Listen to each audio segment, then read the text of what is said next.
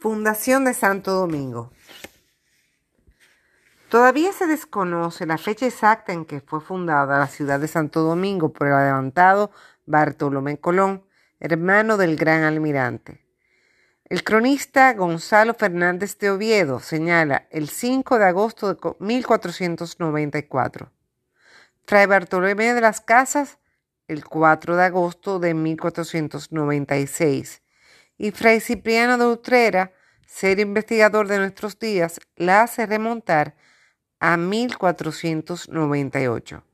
Sin embargo, por tradición y para fines conmemorativos, se considera como fecha oficial la que da el dominico sevillano, o sea, el 4 de agosto de 1496.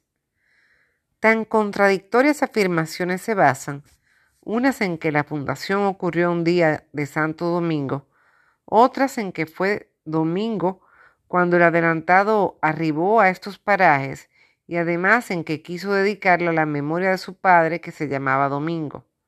De una u otra forma, lo cierto es que el hecho se realiza después del segundo viaje del descubridor. Atrás quedaban los desdichados acontecimientos del fuerte de la Navidad, prácticamente diezmado por los indígenas debido a la crueldad y avaricia de los españoles, asimismo el establecimiento de la Isabela, primera ciudad del Nuevo Mundo, donde el 6 de enero de 1494 el padre Fray Bernardo Boyle de la Orden de San Benito dice la primera misa en un templo improvisado. Se levantan entonces los fuertes de Santo Tomás, Jánico, de la Magdalena a las orillas del Yaque y el de la Concepción en La Vega, tras fructíferas excursiones del Valle del Cibao. Luego don Bartolomé de Colón, fiel a las instrucciones impartidas por el almirante, antes de su regreso a España, amplía su radio de acción para lograr ventajas a la corona, descubriendo las minas de oro de Jaina y estableciéndose en el margen izquierdo de Osama, donde funda en su asiento inicial la ciudad de Santo Domingo.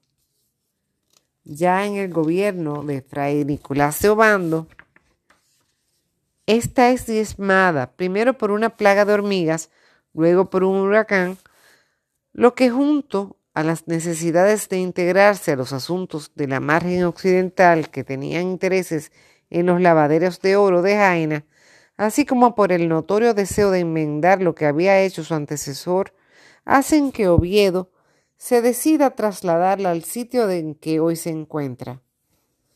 La planifica con precisión, traza sus calles, levanta iglesias, un hospital, una fortaleza amurallada, modelo en su género, por su enclave estratégico a la entrada del puerto, mostrando su buen gusto y pericia en los planes de defensa de la ciudad. Todas estas previsiones provocan admiración y el elogio de los cronistas, ya que en a la seguridad de las obras se agregaba la belleza natural de los parajes.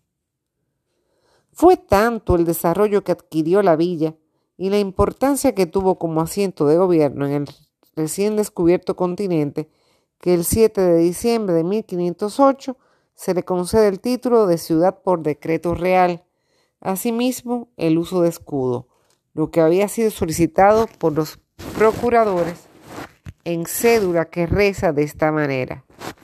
A la villa de Santo Domingo señalo, doy por arma, en escudo. Señora, esto está en un idioma que parece el español, pero lamentablemente no puedo seguir. Pero sí sigo diciendo lo que aquí nos comenta el relator.